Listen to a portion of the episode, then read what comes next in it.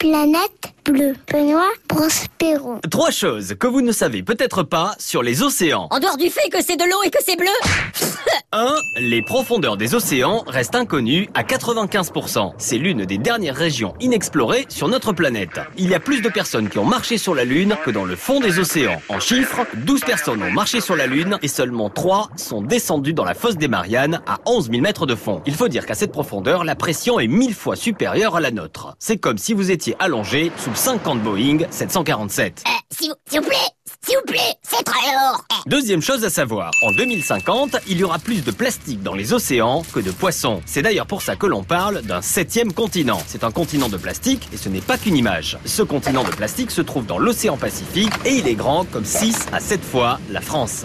Et ce n'est que la partie visible de la pollution plastique. 90% des déchets qui se trouvent dans les océans sont constitués de microplastiques si petits qu'on ne peut pas les voir à l'œil nu. Ni nous, ni les poissons qui mangent ces microplastiques sans s'en rendre compte. Oui, mais tant que c'est pas les poissons qu'on mange nous, tout va bien Bah, pourquoi tu me regardes comme ça? On les mange pas, ces poissons Mais pourquoi tu dis rien? Et enfin, troisième chose à savoir sur les océans, vivre au bord de la mer est bon pour les êtres humains. Et ce n'est pas seulement un vieux proverbe ou un dicton. Les scientifiques ont prouvé à plusieurs reprises que vivre au bord de la mer, ou même simplement passer du temps au bord de la mer, ou même juste écouter le son de la mer, est bon pour notre santé mentale. Et en plus, ce que l'on appelle l'air marin améliore aussi la qualité de notre sommeil et notre production de sérotonine, l'hormone qui influence directement notre état d'esprit et notre niveau de stress. Bon, voilà, ce sera tout Y a plus rien à ajouter Bon, en résumé, on retient quoi? Ben oui, ça, c'est vrai, on retient quoi? Que l'océan est l'une des plus belles choses que la nature nous offre. Et que la meilleure façon d'en prendre soin, c'est de l'observer, de le comprendre et de l'aimer.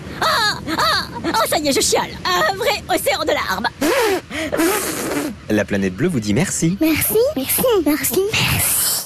Bisous.